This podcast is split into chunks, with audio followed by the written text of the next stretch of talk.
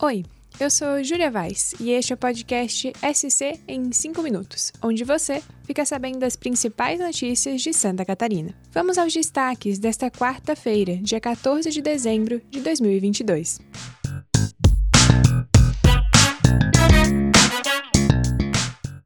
Começa o podcast de hoje falando sobre uma criança de 6 anos que morreu afogada na Praia Central, em Balneário Camboriú, nesta terça-feira, dia 13.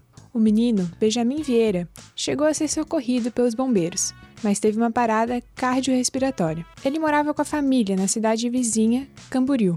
Segundo informações dos bombeiros, a mãe de Benjamin pediu socorro no posto de guarda-vidas por volta das 5 e meia da tarde. Com a ajuda de vídeo monitoramento, os profissionais encontraram o garoto a cerca de 380 metros de distância do posto.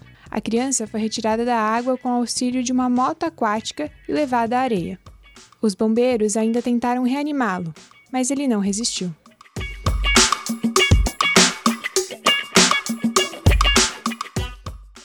E a causa da morte do homem encontrado dentro de um freezer em Lacerdópolis, no meio-oeste catarinense, ainda não foi identificada.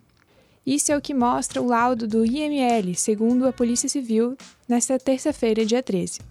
Valdemir Ockler, de 52 anos, foi morto em novembro, e a esposa dele, que segue presa, é a principal suspeita pelo crime. Segundo o delegado Gilmar Antônio Bonamigo, a polícia aguarda o resultado de exames complementares para determinar a causa. Conforme o delegado, Valdemir recebeu um medicamento para dormir antes de ser morto.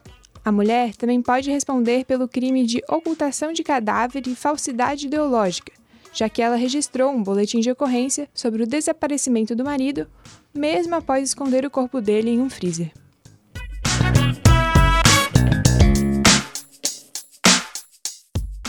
Mudamos de assunto para falar sobre o contorno viário, uma obra que vem se arrastando há anos na região da Grande Florianópolis. Dos quatro túneis duplos necessários para o contorno, falta apenas um encontrar a ligação de uma ponta a outra nas duas pistas.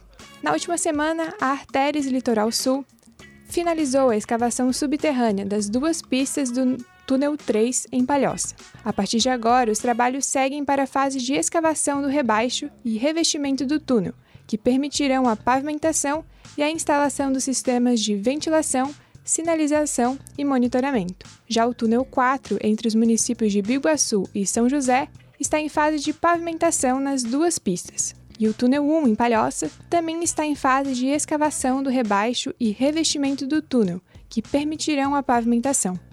O contorno viário de Florianópolis será uma via expressa de 50 km, e além dos quatro túneis duplos, terá seis acessos por trevos, 14 pontes e mais de 20 passagens em desnível.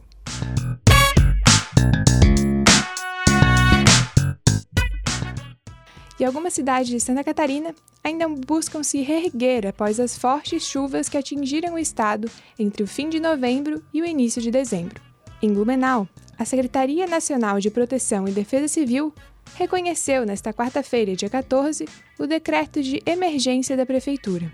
Com a medida, o município tem condições de agilizar a reconstrução da infraestrutura atingida, principalmente na região norte da cidade. Ao todo, Blumenau informou o registro de 176 ocorrências. A mesma portaria da Defesa Civil Nacional reconheceu decretos de emergência dos municípios de Agrolândia, Armazém, Itaiópolis e Tangará, que também sofreram com mau tempo.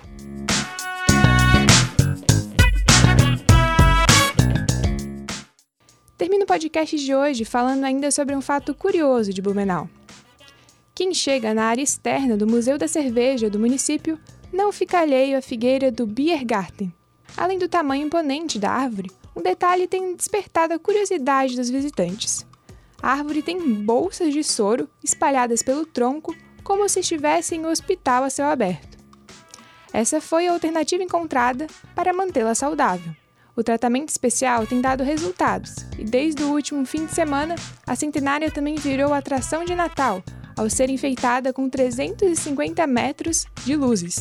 Desde janeiro, o arborista responsável pelos cuidados dela, Flávio Mendes, acompanha a árvore para entender quais são as necessidades da planta.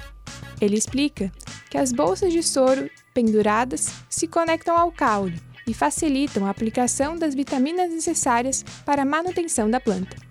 Chamada de Árvore Encantada, ela fica disponível para visitação todos os dias na Rua 15 de Novembro, número 160, no centro. A visitação é gratuita. Quer ver como ela é? Acesse o nstotal.com.br.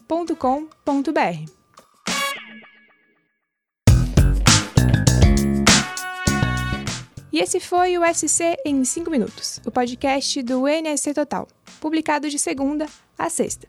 A produção e locução é minha, Júlia Vaz. A captação de áudio é de Gilberto Pereira. A edição de som é de Luísa Lobo. E a coordenação é de Carolina Marasco. E todas essas notícias você pode conferir em nsctotal.com.br. Até amanhã. Tchau!